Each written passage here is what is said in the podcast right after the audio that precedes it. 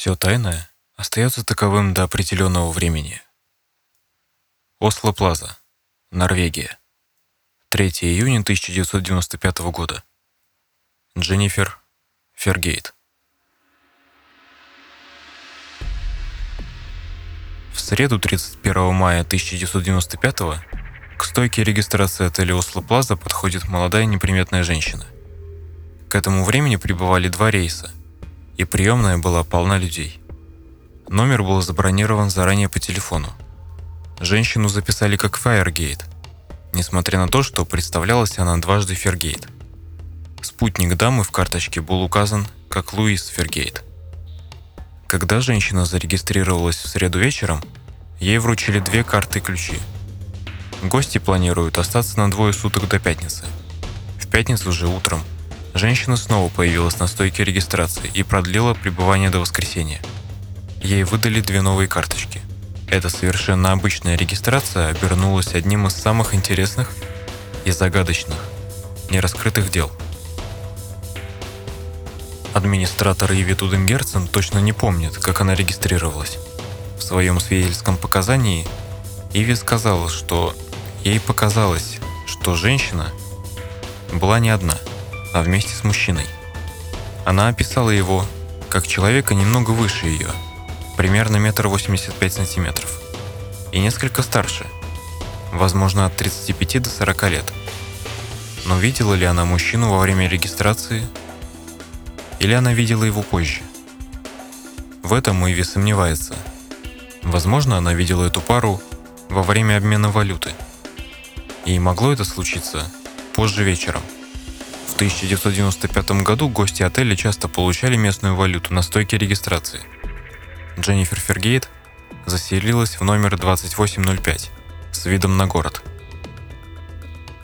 В 90-е годы верхние шесть этажей назывались башней. Там были лучшие номера, соответственно и стоимость была достаточно высокой. С 28 этажа отеля Осло Плаза открывался фантастический вид.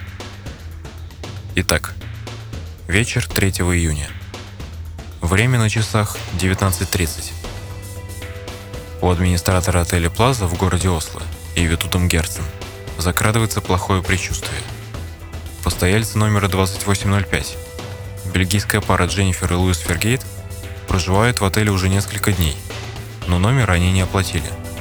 Администратор отправляет сообщение, таким образом на экране телевизора появляется надпись «Пожалуйста, подойдите к ресепшену». Сообщение моментально подтверждается из номера – Комната, которую сняла пара, одна из самых дорогих в отеле. На сегодняшний день стоимость проживания равна 2900 норвежских крон, примерно 21 тысяча рублей за ночь. И Витуден Герсон заметила, что два подобных сообщения уже были отправлены ранее. Но к ресепшену никто не спускался. Три ночи без оплаты. Администратор взглянул на бланк регистрации. Дженнифер Фергейт, 21 год. Иви звонит в службу уборки и узнает, что номер не убирали с четверга, так как с пятницы на двери висит табличка «Не беспокоить». Администратор принимает решение связаться с охраной. Этим вечером дежурил Эспен Найс. Он работает каждые три выходных. Эспен – студент. Он поднимается на лифте на 28 этаж. Неторопливо подходит к номеру и стучит. На часах 19.50. Через секунду раздается выстрел. Даже тяжелая дверь и бетонные стены не смогли приглушить звук до конца. Охранник стоит несколько минут в недоумении. Он помнит, что в номере проживают два человека, а это означает, что человек за дверью вооружен. Охранник быстро убегает к лифту, успев по внутренней связи сообщить о произошедшем начальнику охраны, и вызывает с ресепшена полицейский патруль. Шеф службы охраны поднимается к номеру и стучит один раз. Время на часах 20.04. Комната находилась без наблюдения около 15 минут. Он аккуратно открывает дверь своей картой. И первое, на что он обращает внимание, это то, что комната закрыта на двойной замок изнутри. Никто из сотрудников отеля, кроме службы безопасности, не смог бы открыть дверь. Почувствовав едкий запах в полумраке, он видит девушку, лежащую на кровати в неестественной позе. Руки находятся на груди. Он присматривается и кажется, что девушка не дышит. Он просит отозваться, но в комнате тихо. Он не решается пойти дальше, а сообщает о увиденном на ресепшн, используя внутреннюю связь отеля. Проходит больше получаса, прежде чем полиция прибывает на место. Из отчета по месту преступления. Мертвая девушка находится на кровати. Ее глаза приоткрыты и на лбу зияет рана от выстрела. В правой руке она держит 9-миллиметровый браунинг. Телевизор включен. В комнате чисто. Мало багажа. Нет никакого намека, что в комнате проживало двое людей. Предварительное заключение – самоубийство.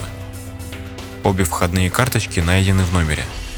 Дверь закрыта изнутри на двойной замок. Несмотря на то, что окно было приоткрыто, оно не имеет карниза или каких-либо выступов, по которым мог бы проникнуть убийца. Все указывает на то, что в момент смерти девушка находилась одна.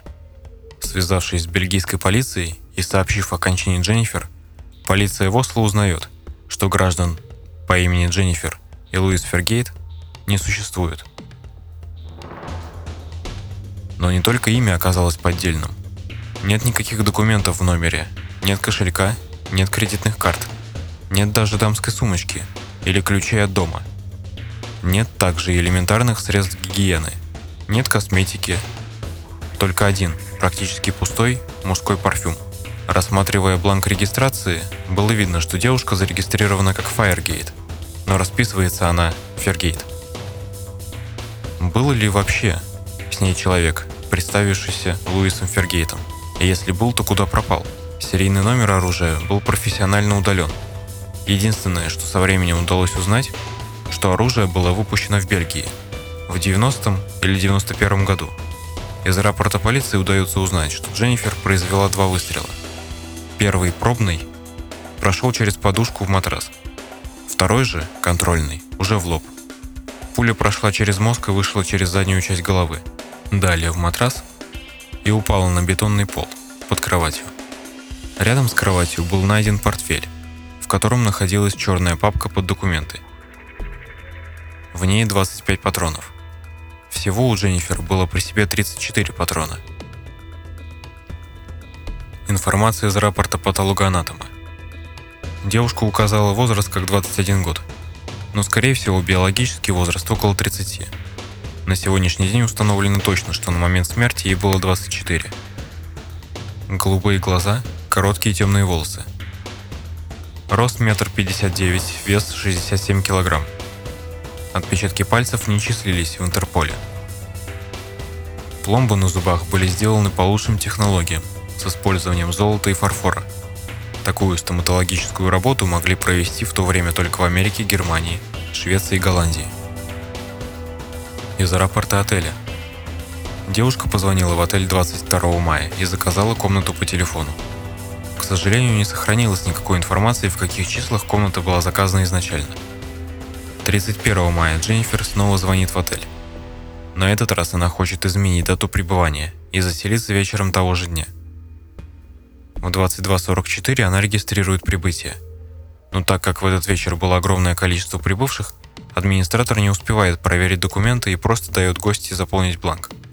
Гостья хорошо владеет английским, но просит, чтобы общение в отеле происходило по-немецки. Рапорт полиции. Все бирки с одеждой, найденной в номере, были срезаны. Какие-то аккуратно срезаны и зашиты, другие на скорую руку. Даже название фирмы-производителя туфель было удалено. Единственная бирка сохранилась на пиджаке серого цвета. Из средств личной гигиены найден только мужской парфюм. Унгара All Home. One. Горничные во время последней уборки помнят, что у Дженнифер было больше багажа. Это подтверждают и другие сотрудники. При заселении у гостей был небольшой чемоданчик на колесах. В 1995 году полиции удалось установить, что серый пиджак, на котором осталась бирка, был продан в Германии. Больше информации получить не удалось. Также была найдена зелено-синяя спортивная сумка от немецкой фабрики Травелит. Эмблему сумки невозможно было удалить, не испортив саму сумку. В том же 95 году все страны Европы использовали свою валюту. Но не было найдено даже монетки, кроме купюры в 50 норвежских крон. которые она дала как чаевые, когда в ее номер сотрудник отеля доставил еду. Для тех лет это была очень большая сумма. Кроме этой купюры, далее в этом деле не фигурируются никакие деньги. Не было найдено ни дамской сумочки, ни очков, ни ключей. Свидетели указывают на погибшую как элегантную и красивую молодую девушку, аккуратно накрашенную. Патологоанатом указал, что зубы были чистые во время смерти, но зубной щетки в номере найдено не было. Единственное, что можно отнести к личности погибшей, это парфюм, найденный на столике около окна. Крышечка у этого флакона отсутствовала. На полке найден хлопчатобумажный свитер и длинная элегантная кожаная куртка. В шкафу висела блузка без рукавов, серый пиджак, тот, что сохранил эмблему, и чуть более длинное демисезонное пальто. Зелено-голубая сумка была найдена на кресле. Содержимое сумки – черные колготки, черный шелковый топ и три бюстгальтера. Больше одежды не было обнаружено, кроме той, что была на самой убитой. Туфли, колготки, бюстгальтер – достаточно большие шелковые трусы и удлиненная кофта. Все в черном цвете. Полиция изначально списала все на самоубийство, поэтому более детального изучения одежды не имеется. В дальнейшем половина улик была уничтожена. Все, что мы знаем о последних 36 часах Дженнифер. В пятницу утром Лев Бретта, горничная отеля, занята уборкой соседней комнаты – когда она видит женщину в коридоре. Она коротко поздоровалась. «Доброе утро» или что-то в этом роде. Дженнифер улыбнулась и ответила на приветствие. Шла ли девушка из лифта одна или из другой комнаты, горничная не знает. Левбретта не помнит, слышала ли она соответствующий сигнал от лифта. Вскоре после приветствия она видит, что гостья из номера 2805 повесила красную табличку «Не беспокоить». В какой-то момент Дженнифер, должно быть, покинула свой номер, потому что в 11 часов 3 минуты она или кто-то еще входит, используя ключ-карту. С этого момента она не могла выйти из комнаты и вернуться, не вставив ключ-карту, если только кто-то внутри не впустил ее. В 8 вечера пятницы Дженнифер заказывает еду из гостиничного сервиса. Горячие сардельки и картофельный салат. Начальник смены обслуживания номеров Кристин Андерсон приносит ей ужин – Ей дали неправильный номер комнаты, и она напрасно стучит в дверь номера 2804. Затем она стучит в дверь напротив, и ей открывают. На часах 20 часов 23 минуты. Андерсон говорит, что по правилам она не могла находиться в номере больше минуты.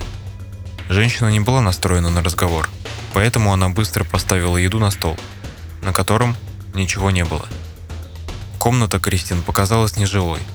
Через день, когда криминалисты зафиксировали место преступления, половина еды осталась недоеденной на ее тарелке. Вскрытие показало 50 мм почти непереваренной пищи в ее желудке, включая кусочки колбасы. Этот факт кажется странным. Желудочно-кишечный тракт работает намного быстрее. Это было странно. Кусочки колбасы должны были перевариться через несколько часов – говорит Торлейф Оле Рогнум, профессор кафедры судебной медицины Университета Осло. Так что же случилось с едой? Если она съела ужин, когда его подали, в таком случае девушка должна была умереть гораздо раньше, чем был услышан выстрел. Но это не согласуется с выводами судебно-медицинского эксперта. Полагается, что она умерла примерно в субботу вечером.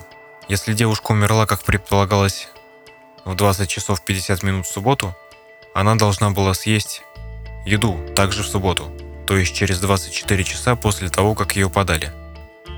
Один раз в пятницу и один раз в субботу в номере 2805 смотрят платное телевидение отеля. В документах нет никакой информации, указывающей, какой канал или на каком языке велась трансляция. Есть еще одна загадка. Постельное белье.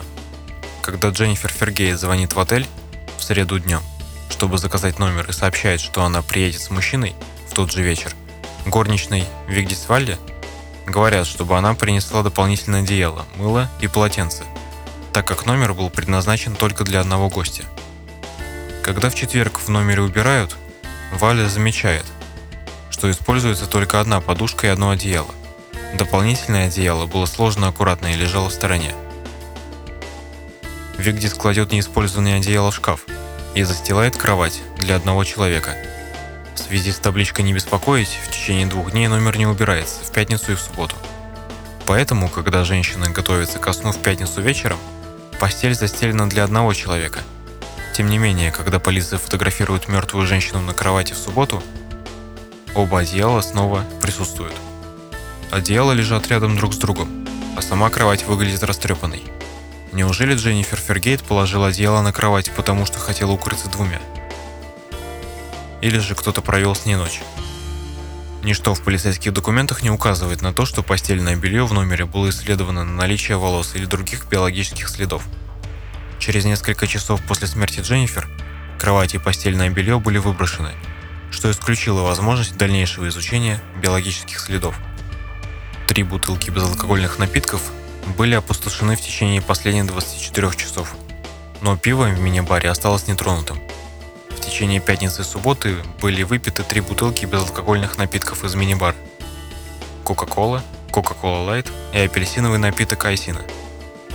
Также был открыт пакет картофельных чипсов. Теперь часы неумолимо тикают в сторону смерти. Что еще делает Дженнифер в последние 24 часа? В какой-то момент она, видимо, тратит время на глажку одежды. Полицейские фотографии ясно показывают гладильную доску – прислоненную к стене между столом и шкафом. На багажной полке рядом с элегантной кожаной курткой Дженнифер виден утюг. Однако ни утюг, ни гладильная доска не были стандартным оборудованием в Осло Плаза в 90-х годах. Лев Бретта говорит, что у них были некоторые номера, которые они называли дамскими комнатами. В этих номерах присутствовал утюг и гладильная доска, но в большинстве других номеров был только пресс для брюк – Если кто-то хотел утюг, они должны были позвонить на стойку регистрации и попросить его. Тогда кто-то из горничных принес бы его в номер, добавляет Вигдис Валла. На фотографиях, сделанных полицией, ясно видно пресс для брюк, установленный на двери номера, что означает, что номер 2805 не был дамской комнатой, и что женщина, должно быть, заказала гладильные принадлежности отдельно. В номере не было косметики, расчески, зубной щетки – Белый халат отеля лежит словно брошенный. Фотографии ванны показывают, что кто-то использовал полотенце и бросил его на пол. На раковине лежит кусок мыла. Одна из маленьких бутылочек, возможно шампунь, открыта. На фотографиях с места происшествия Дженнифер Фергейт красиво одета. Вся в черном.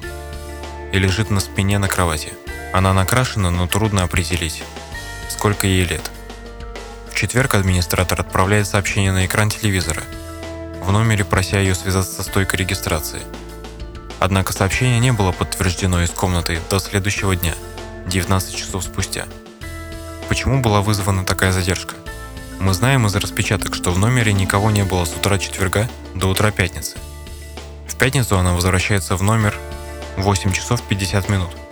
И 5 минут спустя подтверждает сообщение на стойке регистрации, нажав кнопку «Ок» на пульте дистанционного управления телевизора – Второе сообщение об оплате приходит в пятницу вечером в 20.57. 8 минут спустя это сообщение также подтверждается. Теперь, в субботу вечером, Иви Туденгерцен на стойке регистрации понимает, что что-то идет не так. Гость в 28.05 не появился на стойке, несмотря на подтверждение двух сообщений. В 20.36 администратор отправляет третье и последнее сообщение – которое, как и два других, подтверждается нажатием кнопки «Ок». Расследование. В сообщении на месте преступления говорится, что весьма вероятно, женщина покончила с собой. Также это подтверждается во внутреннем отчете отеля. На 99,9% точно установлено, что она покончила с собой. В Аташе кейсе полицейские нашли 25 патронов и больше ничего. Всего у женщины было 34 патрона. Самоубийство – говорится в приказе лаборатории, отправленном в Национальную службу уголовных расследований, известную как КРИПОС. И после этих сведений дело можно было бы закрыть. Но есть небольшие странности. Этикетки на одежде убитой женщины были срезаны, и определить, где куплена одежда и кому принадлежит, невозможно. Не появились родственники, друзья, те люди, которым полиция могла бы сообщить о смерти – Бельгийская полиция выясняет, что нет таких людей по имени Дженнифер и Луис Фергейт. Вся информация о личности женщины является ложной. В номере нет ничего, что указывало бы на личность молодой женщины. Отсутствие паспорта и других удостоверений личности. Ни бумажника, ни денег, ни кредитной карточки, ни ключей, ни туалетных принадлежностей, ни косметики. Только флакон из-под одеколона. Следующий пункт. Вымышленное имя. Отель зарегистрировал женщину как Дженнифер Фергейт, но дважды она подписалась иначе. И где тот человек, чье имя было записано как Луис Фергейт? Неужели кто-то убил женщину и вложил ей в руку оружие, чтобы все выглядело как самоубийство? Оружие мало что говорило детективу. Серийный номер полуавтоматического пистолета Браунинга калибра 9 мм был профессионально удален. Не просто отшлифован, а вытравлен кислотой. Техники из Крипуса сумели восстановить часть номера, но недостаточную, чтобы идентифицировать пистолет. Ясно одно, он был сделан в Бельгии в 90-м или 91 году. Далее с этой уликой они не продвинулись. Дженнифер сделала два выстрела. Первый из них, пробный, как описала полиция, был произведен через подушку. Возможно, женщина использовала подушку в качестве глушителя при испытании оружия. Вторая пуля, как мы уже знаем, вошла ей в лоб. В патроннике пистолета следующая пуля автоматически переместилась вверх и встала на место, готовая к выстрелу и еще 7 патронов ждали в обойме. В черном аташе кейсе рядом с кроватью лежали еще 25. Всего Дженнифер принесла с собой 34 боевых патрона. В черном портфеле не было абсолютно ничего, кроме пуль. Дженнифер при регистрации указала, что ей 21 год. Судмедэксперты полагают, что она была немного старше. Как мы уже тоже знаем, было установлено, что ей было 24. Ее глаза были голубыми, а волосы темными и короткими. Она весила 67 килограмм и была ростом метр пятьдесят девять. Ее отпечатки пальцев не нашли совпадения в базе данных Интерпола. У нее были золотые и фарфоровые зубы. Ее одежда. Черный аташе кейс, туалетная вода, бирюзово-зеленая дорожная сумка Травелит, блейзер, Рене Лазарт, четыре бюстгальтера, шелковые шортики и маечка, пижамного типа, чулки, туфли на высоком каблуке, кофты и куртки, золотое кольцо, серьга, часы, Citizen, Aqualand. Полицейская проверка списков пассажиров авиакомпании ничего не выявила. Для полиции Осло вопросы множились. Помощник шефа полиции Гуннер Ларсен поставил на это дело пятерых опытных следователей по расследованию убийств. Теперь ее называли женщиной из Плаза. Почему Дженнифер забронировала номер на двоих, если она приехала одна – почему от ее путешествия не осталось ни следа. Где был взят пистолет? Она привезла его с собой в Норвегию. Или же достала здесь? Если же да, то у кого? Зачем она выбрала Осло, если ее единственной целью была смерть? И зачем было брать с собой столько боеприпасов? 34 патрона. Так много, чтобы убить себя. Полиция выдвинула следующие версии – Возможно, женщина из Плазы была частью крупной операции с наркотиками. В какой-то момент что-то пошло не так, и ей пришлось либо убить себя, либо быть убитой другими. Возможно, она работала в секретной разведывательной службе. Может, именно поэтому были удалены все опознавательные знаки. Возможно, она была профессиональным убийцей, приехавшим в Норвегию, чтобы убить кого-то. Есть вероятность о том, что Дженнифер была высококлассной проституткой, которая работала в фешенебельных отелях. Или же она была просто женщиной, которая находилась в глубокой депрессии и приехала в Осло, чтобы покончить с собой. Женщина из Плаза была даже проверена в связи с конкретным делом, в котором фигурировала итальянская мафия, но ответ итальянской полиции был отрицательным. Она не являлась пропавшей женой босса мафии Леулуки Багареллы. Сотрудники отеля которые были опрошены, сказали, что погибшая говорила на английском и немецком языках. Через год полиция сдается. Ни одна из улик не приблизила следователей к истине.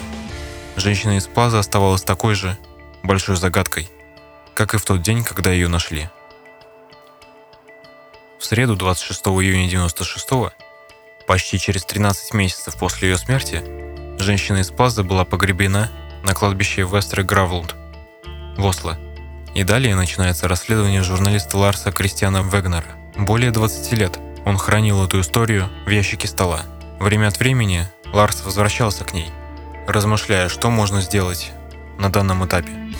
Можно ли что-то сделать еще?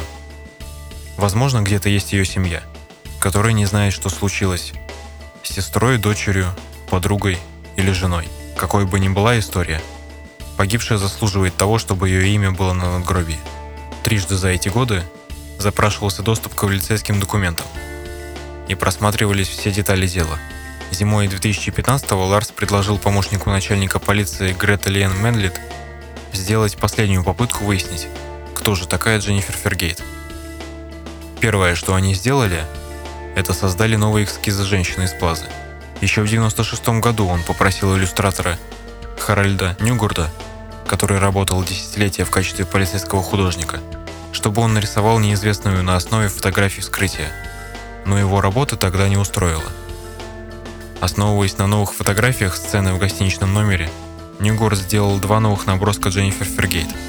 В номере женщины из Плаза были только те вещи, которые она носила – туфли, чулки и лифчик, длинные шелковые трусы, иногда называемые пижамными шортами, и удлиненная куртка из хлопка. В основном вся одежда в черном цвете. Ларс провел эксперимент. Он показал серию фотографий вещей шести женщинам-коллегам. Реакция единодушна. А где же трусики? Присутствовали только те вещи, что были на фотографии.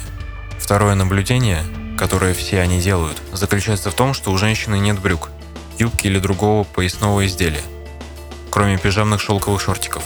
И еще было бы естественно иметь вторую пару обуви. Разумеется, любой человек может что-то забыть, собирая вещи для поездки. У Дженнифер есть четыре кофты, четыре бюстгальтера, но только одна пара шелковых шорт и никаких брюк или юбки. И могло ли все это поместиться в маленькую бирюзовую дорожную сумку? В этом всем явно что-то не хватает.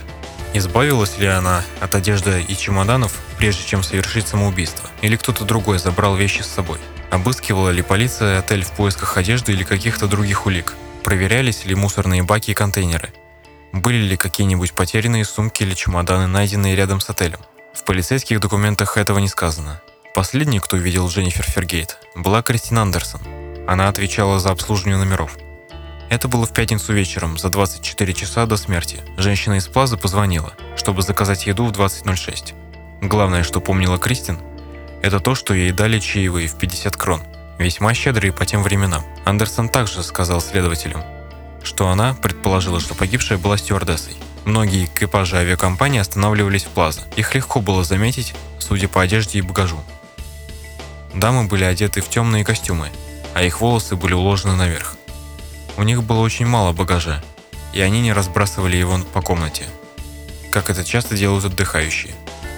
Кристин автоматически подумала о стюардессе из British Airways, когда вошла к ней в комнату, из-за ее костюма и чемодана на колесиках.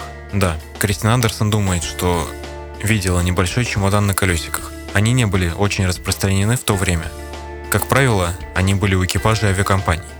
Наверное, поэтому она и приняла Дженнифер за стюардессу. Важная деталь в показаниях Андерсон – это то, что она описывает женщину из плазы как одетую в костюм или подобное деяние, с юбкой до колен в темно-синем или черном цвете, в одежде, не присутствующей при ее смерти. Кровать была полностью застелена, то есть она не выглядела так, как будто кто-то ее использовал, говорится в свидетельских показаниях Андерсон. Другими словами, женщина из плазы как будто не спала в номере с четверга на пятницу. Распечатка ключей карт показывает, что там ее и не было в это время – также Андерсон подтверждает, что номер выглядел как совершенно нетронутый. Эта мысль не покидает Кристина сегодня. Вскоре мы получаем новую интересную информацию. 52-летняя Вигдис Валла из города Рервик, Норвегия, работала горничной в отеле Плаза и отвечала за уборку на 28 этаже. В четверг, 1 июня, на следующий день после регистрации в отеле, Валла убирала номер 2805 с молодой сотрудницей на стажировке. В комнате никого не было, когда они вошли, Девушка, которая была с ней, чистила ванну, пока Вигдис убирала комнату. Вигдис Вала закончила чуть раньше ее, и пока ждала свою коллегу, заметила пару туфель под полкой для багажа.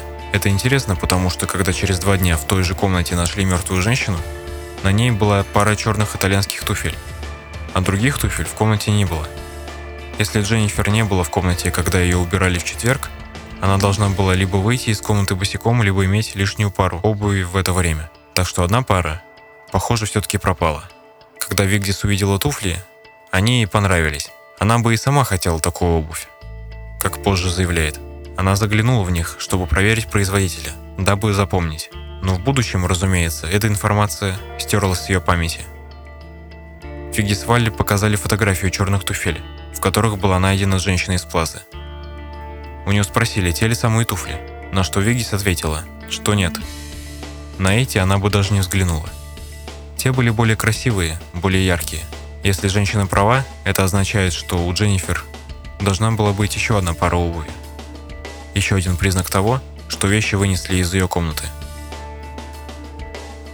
Бывший полицейский стряхивает увядшие осенние листья с безымянной могилы на кладбище Вестра Гравлунд в. Только небольшой бугорок указывает на то, что там кто-то похоронен. Том Сторм Олсон говорит, что бывал здесь несколько раз. И часто думал о женщине. Он почти единственный человек, который знает, где найти могилу женщины из Плазы. Как полицейский он провел целый год, пытаясь решить эту загадку. Печально закончить свою жизнь таким образом, без семьи вокруг. О ней никто не знает, о ней никто не помнит. Она совершенно забыта. Она была элегантной леди. Зачем она приехала в Осло и поселилась в отеле? Было ли что-то еще, что она собиралась сделать? Мы опросили тысячи людей, но ничего не приблизило нас к разгадке. Мы подумали, что может это торговля наркотиками, или она должна была выполнить задание для кого-то. Было задействовано много полицейских подразделений. Если ее послали убить кого-то, то кого? Мы искали, но так и не нашли никаких ответов. Что в ней самое странное? Это то, что она пошла на все, чтобы ее не опознали. Это очень необычно. Она, должно быть, была в отчаянном положении – но трудно сказать почему. Возможно, в этом было что-то преступное, говорит Том. Бывший следователь не видит никакого иного объяснения, кроме самоубийства. Они исследовали много – окна, двери, дверные замки. Мог ли кто-то другой убрать улики с места преступления? По версии детектива это невозможно, основываясь на информации, которую они имели. У Шторма Олсона на этом же кладбище похоронены родственники – ни одна из улик, которые расследовала полиция, не привела к новой информации о том, откуда взялась эта загадочная женщина. На левой руке женщина носила громоздкие часы Citizen Aqualan для дайвинга. Такие часы выпускались для мужчин и женщин. Они были уни. Часы были популярным модным аксессуаром в 80-х и 90-х годах. Интерпол в Токио связался с японским производителем, который сообщил, что на тот момент этим часам было около трех лет, поскольку они были выпущены в январе 92 -го но где они были проданы, неизвестно. Батарейки давали возможный проблеск. Часы имели три батареи типа 370, изготовленные швейцарской батарейной фабрикой Рената. Маркировка показала, что все они были изготовлены в декабре 1994 года. По данным завода, аккумуляторы были поставлены оптовым и розничным торговцам в декабре 1994 и январе 1995 годов. Но фабрика производила миллион батареек в месяц – и не могла сообщить никаких подробностей. Однако еще одна отметина на батарейках может оказаться полезной. На каждой батарее была надпись W395, сделанная от руки. Следователи выяснили, что многие часовщики датируют смену батарей именно таким образом. Надпись W395, вероятно, означала, что часовщик с инициалом W заменил батарею в марте 1995 года. Полиция тогда так и не выяснила, местоположение и имя этого часовщика. На черном чемоданчике, в котором хранились патроны и где мог находиться сам пистолет, отсутствовала маркировка, указывающая на место его изготовления. Его единственной особенностью был крошечный слон из блестящего металла. Его серийный номер был вытравлен кислотой. Браунинг – мощное полуавтоматическое оружие. При выстреле следующий патрон автоматически помещается в патронник. Магазин содержал 9 патронов – Пистолет выпускается в большом количестве. Он надежен, часто используется полицией и военными и пользуется популярностью у преступников. Оружие было произведено на заводе Браунинга в Херстеле, Бельгия.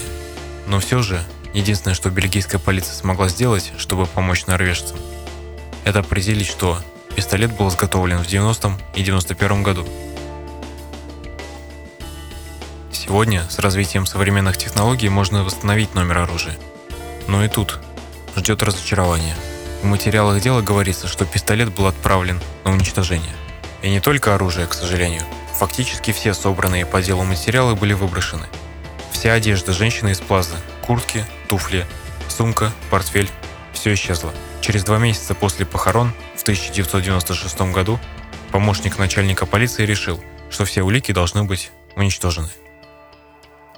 Ее немногочисленные ценности – часы «Золотое кольцо» с правого среднего пальца и серьга в виде кольца с левого уха были проданы на полицейском аукционе. Грета Лиен Медлит, нынешний помощник начальника полиции, назначила очень опытного офицера для расследования этого дела. Через некоторое время появились хорошие новости. Пистолет на самом деле найден. Хотя его и приказали уничтожить, он остался нетронутым и находился в стеклянной витрине в крепости. Старший инженер Бьорн Томми Нюрберг пытался восстановить серийный номер на пистолете. Он пробовал методы, недоступные в 1995 году – Криминалисты обнаружили несколько отпечатков пальцев в номере 2805 через несколько часов после смерти Дженнифер Фергейт. Отпечатки были найдены на трех пустых бутылках из-под безалкогольных напитков из мини-бара. Отпечатки пальцев были также найдены на стакане, пакетике с картофельными чипсами и флаконе одеколона. Все отпечатки принадлежали женщине из Плаза. Но вот что касается оружия, пистолет и магазин также были проверены на наличие отпечатков и их не было. Ни на пистолете, ни на обойме не было обнаружено ничего. И если предположить, что стреляла сама Дженнифер, а ведь было сделано два выстрела, определенно должны были остаться отпечатки пальцев. Сначала был выстрел в подушку. До этого она или кто-то другой, должно быть, зарядили обойму и вставили ее в рукоятку пистолета. После пробного, скажем так, выстрела, она, должно быть, повернула пистолет, направив дуло на себя – и произвела смертельный выстрел, потому что ее нашли с большим пальцем на спусковом крючке и пальцами вокруг задней части рукоятки. И все это не оставило отпечатков пальцев? Похоже, что так, но это явно какой-то бред. Но, как говорится далее, с огнестрельного оружия очень трудно снять отпечатки пальцев. Поверхности исцепления делают ей это очень трудным процессом. Регистрационная карта, которую девушка заполняла в отеле, является самой существенной информацией. Все, что она писала, было ложью, включая ее имя и имя таинственного спутника. Как Дженнифер Фергейт удалось так хорошо скрыть свою личность? Это было удача или умение? Или кто-то другой стер все ее следы? Ее не искали в течение 22 лет. Вскрытие показало, что Дженнифер была около 30. Сегодня ей было бы где-то между 45 и 55. Очень вероятно, что люди, которые знали ее, родители, братья и сестры, бывшие парни, коллеги, одноклассники, все еще живы. Но никто никогда не заявлял о ее пропаже. Никто не интересовался, что с ней стало.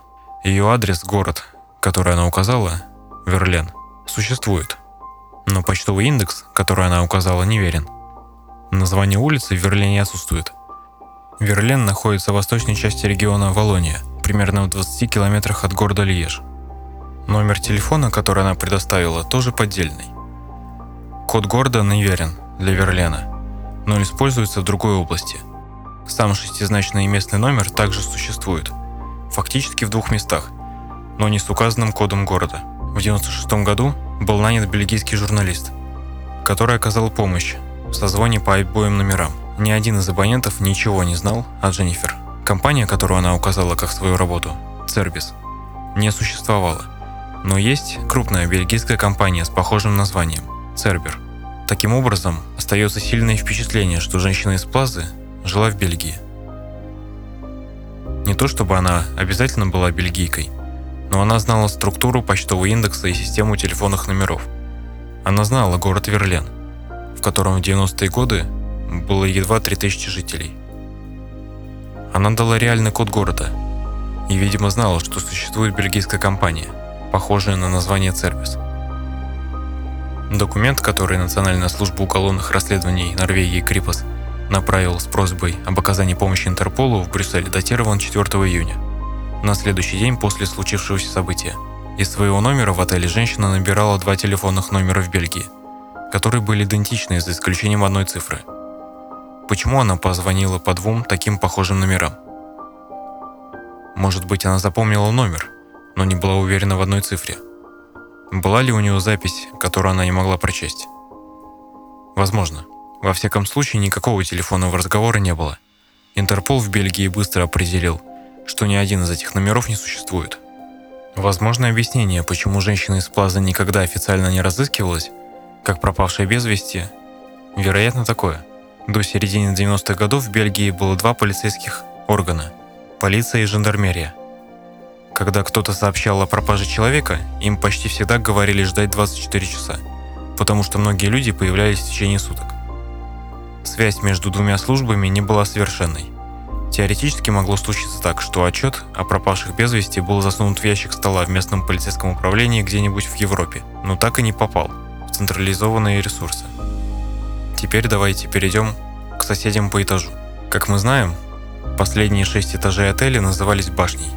Это были самые дорогие номера, с самыми красивыми видами. Итак, комната 2801, 3 июня 95 года, молодожены. Ночь в отеле Плаза, шампанское и ужин в ресторане. Это был свадебный подарок для этой пары. По воспоминаниям постояльцев, они заехали примерно в 17 часов. Не было замечено ничего странного, когда они отправились ужинать. Но когда те вернулись, этаж был переполнен людьми. Стояли ограждения, этаж был опечатан. Только намного позже. Паре стало известно, что на их этаже была найдена мертвая женщина. Номер 2803 между этой парой и Дженнифер пустовал. Комната 2807.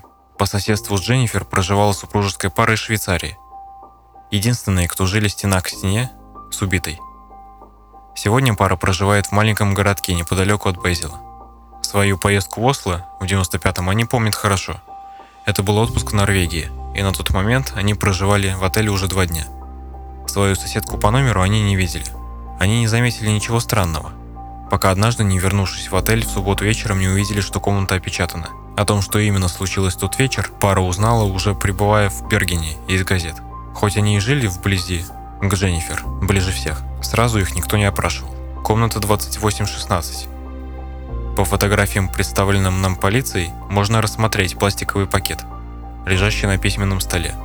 В пакете находится газета USA Today – только жители башни получали бесплатные газеты по утрам, но на пакете указано, что газета предназначалась номеру 2816. Как газета оказалась в номере Дженнифер, неизвестно. В полицейском рапорте указано, что на пакете был найден напечаток, который не удалось идентифицировать. В 2017 году полиция Осло отправила международный запрос через Интерпол. В 95-м все иностранные гости, вселявшиеся в норвежские отели, регистрировались полицией по заполненным бланкам в отеле – но после переезда отдела в 2010 году все давние бланки были уничтожены. Из расследования также мы узнаем, что и у отеля нет списка гостей за 95 год.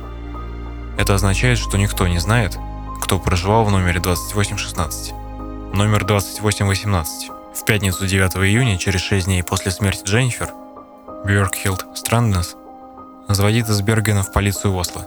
Она уже много лет работает в туристической сфере и имеет опыт работы в отелях – Проживая в номере 2818 на том же этаже, что и убитая девушка, она хочет сообщить полиции, что была очень удивлена поведением служащих отеля в те выходные.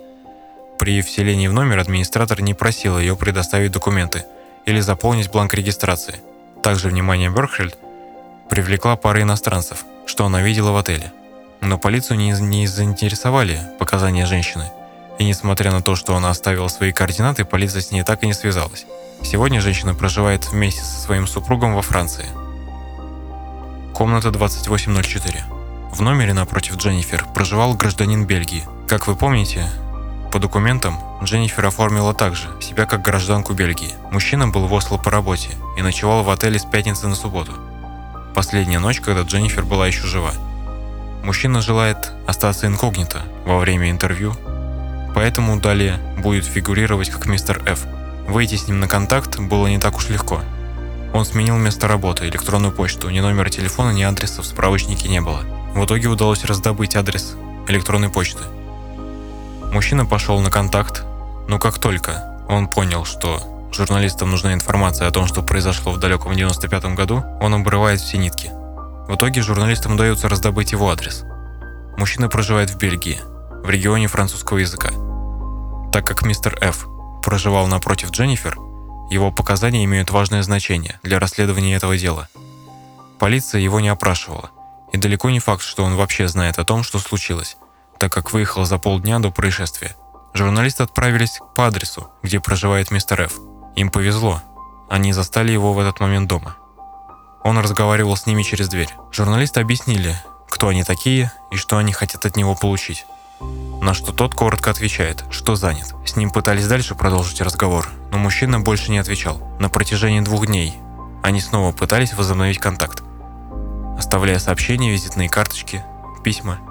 На второй день после обеда мистер Ф звонит на мобильный телефон одного из журналистов, пока те стоят у него во дворе напротив дома. «Это мистер Ф. Что вы хотите?» Ему рассказывают еще раз, кто они такие и что они хотят. Они хотят лишь задать пару вопросов о его пребывании в Осло в далеком 95-м. Он подтверждает, что был в то время в Осло в командировке. «Вы о той женщине, что умерла? Самоубийство?» Спонтанно спрашивает он. «Я помню этот случай очень хорошо, так как когда я выселялся из отеля, портье спросил меня, слышал ли я что-нибудь странное или необычное, но я ничего не заметил. Я крепко спал всю ночь. Но, мистер Ф, это немного странно, говорит один из журналистов. Вы выехали из отеля в субботу утром, а убийство произошло в субботу вечером, примерно через 12 часов после вашего отъезда. Непонятно, как вас могли спросить или рассказать вам о смерти, когда девушка была еще жива. На это мистер Ф отвечает очень быстро. Он ничего об этом не знал. Он просто помнит, что его спросили, и все. На этом разговор с мистером Ф закончился. Дальнейшие попытки журналистов связаться с ним оставались без результата. Если брать версию самоубийства, единственной главной уликой того, что это было действительно самоубийство, указывает закрытая изнутри дверь на двойной замок. Замок, что был на двери в 95-м, не сохранился, поэтому его исследовать не удалось. Поэтому основное расследование будет основано на выстрелах. Криминалисты пробуют повторить ситуацию, но при условии, что был второй человек – который сидел над Дженнифер, удерживая ее. Траектория подходит, но в таком случае на одеяле должны были остаться следы от колен. Ссылаясь на рапорт 95-го, их не было. Также по техническим составляющим оружия тяжело представить, что кто-то выстрелил и потом вложил оружие девушке в руку. Стоит напомнить, что Дженнифер была найдена, когда спуск был нажат. Спусковой крючок не был в свободном положении. В таком случае большая вероятность, что убийца держал оружие руками убитой девушки. Криминалисты проработали много возможных сценариев преступления и пришли точно к такому же выводу, что пробный выстрел не мог быть произведен в лежачем положении. То, что также не удалось повторить, это то, что после выстрела без посторонней помощи большой палец не соскочил со спускового крючка. Дженнифер Фергейт – легенда. Миф, загадка, идущая по коридорам отеля. Мало кто видел ее. Почти никто не может ее описать. Может быть потому, что она так хорошо сливалась с фоном? Или ее учили не привлекать внимания? Или это было просто потому, что она хотела быть в одиночестве? Полицейские все-таки предпочитают теорию «одна в своей комнате». Возможно, она была просто женщиной, находящейся в глубокой депрессии, приехавшей в Осло, чтобы умереть. В октябре 2016 года тело было эксгумировано. Взято ДНК покойной для изучения на предмет территориального проживания Дженнифер. Используя революционный новый метод определения возраста, исследователи из Института судебной медицины Каролинского института в Стокгольме проанализировали зубы неизвестной женщины Дженнифер Фергейт. Вероятно, она родилась в 1971 году, и что в этом случае на момент смерти ей было 24 года, с погрешностью в один год. Полиция получила полноценный ДНК-профиль Дженнифер Фергейт. Анализы, проведенные в одном из университетов в Австрии, показывают, что женщина была европейского, не скандинавского происхождения. Изотопные анализы на химические элементы, кислород и стронций, проведенные в Норвегии и в Австралии, дали исследователям три географические карты, показывающие, где наиболее вероятно жила женщина в детстве и подростковом возрасте. Эти карты больше всего указывают на Германию. Также смогли выяснить ее более точный рост. Расчеты теперь выполняются с использованием двух различных методов, что хорошо согласуется с первоначальным выводом. Но также указывают, что она могла быть несколько выше, где-то метр шестьдесят и метр шестьдесят один, соответственно с погрешностью плюс-минус 4 сантиметра. Дженнифер Фергейт. человек в депрессии, секретный агент, эта история может продолжиться. И в истории существует до более похожий случай, один также известный. Но об этом в следующем выпуске. До встречи.